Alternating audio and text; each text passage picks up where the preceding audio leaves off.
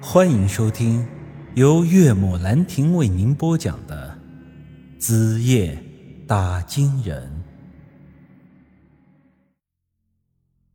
哎，你别在这里血口喷人啊！我告诉你，我可没你这么下三滥，想着挖人的眼珠子。我这阴阳眼是别人送给我的，人家是心甘情愿的。别人送的？什么人？我师傅。你师傅是谁？不好意思，这就无可奉告了。你也是干这一行的，应该知道点规矩吧？师命不可违啊。他若有所思的点点头。行了吧？现在该我问你了。这时我干咳了两声，想来应该是刚才生辰蛋把我的嗓子烧到了，于是我把二狗招了过来。行了，你来问。我去喝口水，润润嗓子。记住啊，挑关键的问。二狗点点头，啊，放心吧，宇哥。说着，三两步走到了他的面前。哎，我问你，你叫什么名字？白灵凤。三三围多少？我一巴掌拍在了二狗的脑袋上，让你挑关键的问。你他妈问些啥呢？行了行了，还是我来吧。第一个问题，你为什么要杀林怀树？你和他是什么关系？我和他没有什么关系。我之所以要杀他，是因为他和我有仇。有仇？什么仇？他杀了我侄女。你侄女？这后来我才知道，原来这个白灵凤是林怀树曾经那个女朋友白小娟的姑姑。而这个白小娟就是我之前提到过的那个林怀树爱慕的女大学生。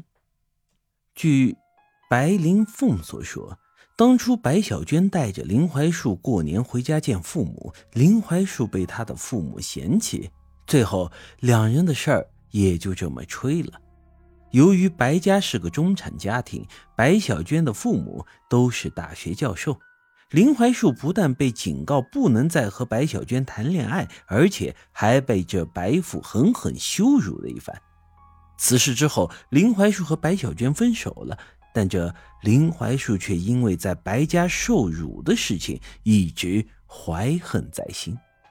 几年之后，林怀树下海经商，靠着房地产的生意发了横财，身家直接就过了亿呀。此后，他又回到了这座城市，买了几件价值不菲的青花瓷，去拜访着白父白母。林槐树一直记着白父当年说的话：“说你一个穷小子，就是奋斗一辈子，也买不下我这里收藏的一件古董。”而这时，林槐树则是原话奉还。说你老人家搞了一辈子的收藏，可你这收藏的玩意儿全部加起来，也不如我这件元青花值钱。这一说，可把人家老爷子气得不轻，当即翻了脸，吵了起来。这梁子也就算是越结越大了。听白灵凤说到这里，我接了句话：这。按道理来讲，其实人家林槐树也不能算是做了什么错事吧？毕竟当初人家是个穷小子的时候，你那大学教授的哥哥也没留一点情面啊，看不上人家这个女婿，踢了就是，干嘛说那种羞辱人家的话呀？现在风水轮流转了，人家发了家，上门来报那一箭之仇也没毛病吧？谁知道这白灵凤接着说道：“要真是因为这件事，我还不至于想要取他的性命。我刚才说了，他害死了我侄女。当初小娟和林怀树分手之后不久，我哥哥又给她介绍了一个男朋友，是个刚从国外回来的留学生。两人谈了几年恋爱，就在前不久打算结婚了。而就在新婚的前几天。”小娟突然出了车祸，就此去世了。